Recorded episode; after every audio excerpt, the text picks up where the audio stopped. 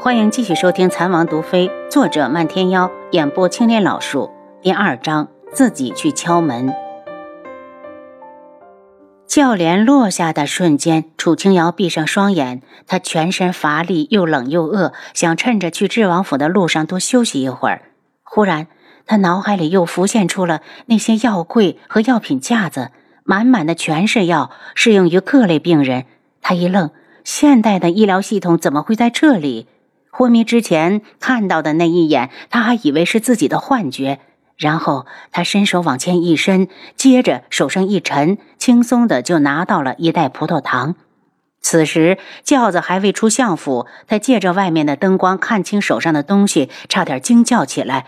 好在他及时的捂住嘴巴，一直到轿子出了相府很远，他才将手上的葡萄糖袋子打开，嘴对嘴慢慢的喝起来。他闭上眼睛，又试了几次，发现自己可以自由的取放系统里面的东西。这就是神秘组织研究出来的医疗系统，里面的各种各样的药品和先进的医疗器械。有了系统在手，只要他能够从智王逃出去，就不愁活不下去。将喝过的葡萄糖袋子扔进空间处理掉，楚清瑶不免担心起来。从轩辕志半夜娶亲来看，他根本无意娶她。他进了王府之后，日子也不可能好过。如果可能，他真的希望他能够给他一封休书。好在他是废人，暂时不用自己担心清白不保。此时一刻，花轿正好停在智王府门外，送亲的人开始窃窃私语：“嘿，智王府怎么大门紧闭啊？”不是让我们送大小姐来拜堂成亲的吗？是不是时辰未到？我们再等等。一行人在外面站了两刻钟，王府里一点动静也没有。楚清瑶从黑暗中睁开双眸，深沉的道：“去个人敲门。”初春的天气，夜里极冷，外面的丫鬟一听，立刻让人去敲门。敲了半天门，也不见有人应声。楚清瑶早就知道轩辕志不愿意娶，却没有想到他会如此的刁难。他不想娶，你找皇上啊！你为什么刁难我一个女子？算什么英雄？因为喝了葡萄糖，身子恢复了一些体力。他揭开轿帘走下来。大小姐，你不能下轿！丫鬟见他已经迈上了王府门前的台阶，赶紧阻止：“闭嘴！”楚清瑶呵斥。相府就没一个好人。楚玉儿被推倒在地时，这个丫鬟就在旁边，事后对自己不管不顾，也不是什么好东西。至于送亲的其他人，一路上被冷风吹得满肚子火气，乐得楚清瑶出丑，并没有一个人出言阻止他。楚清瑶走到大门前，深吸了口气，握手成拳，咚咚咚，用力敲打门板。干什么？找死吗？深更半夜的，还让不让人睡觉了？王府的大门吱呀一声，被人从里面打开一条缝。楚清瑶实在压制不住心里的怒气，大声道：“你们王爷是在耍戏我们相府吗？新娘子都到了门外，你们整个王府却在睡觉。”门丁一愣，上下打量几眼楚清瑶，冷声道：“王爷说你们误了吉时，亲事推迟到明天。”混蛋！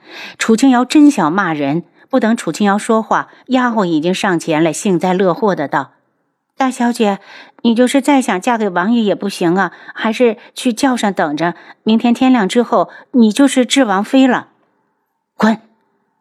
你哪只眼睛看到我想嫁给那个混蛋了？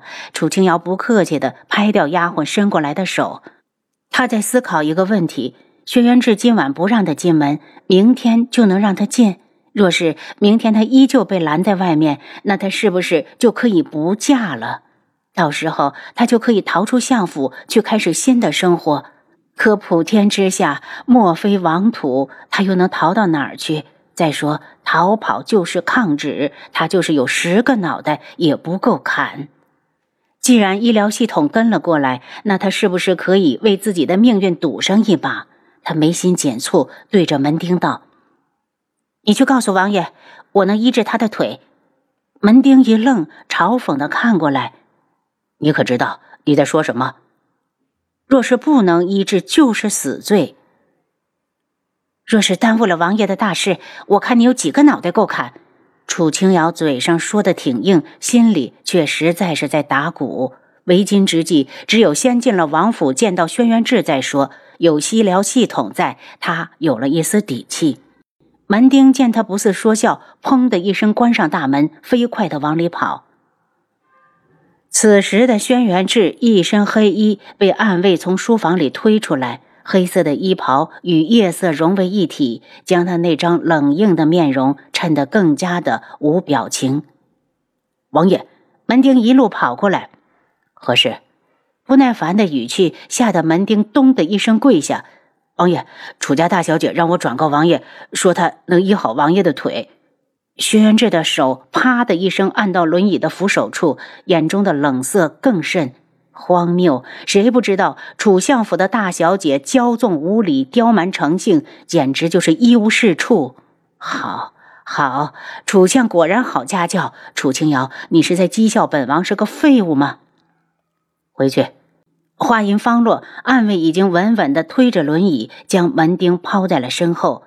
一直到王爷走远，门钉才擦了把汗，心惊胆颤地起身。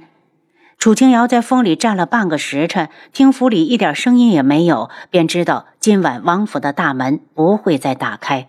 他转身上了轿子，连着打了两个喷嚏，估计是受寒了，赶紧从系统里拿出几粒感冒药，干巴巴的吞了。这时，王府的大门再次被人打开，把人抬进来。安慰的声音很冷，不带一丝的波动。轿夫一愣，赶紧把轿子抬起来。能进王府就好，把人送进去，他们就算完成了任务。楚清瑶坐在轿子里，心莫名的发慌。他不知道等着他的是什么。若是他医好了轩辕志，或许可以恳求他放自己一条生路；反之，他就会死得很惨。轿子停下后，暗卫一挥手：“你们全部回去，一个不准留下。”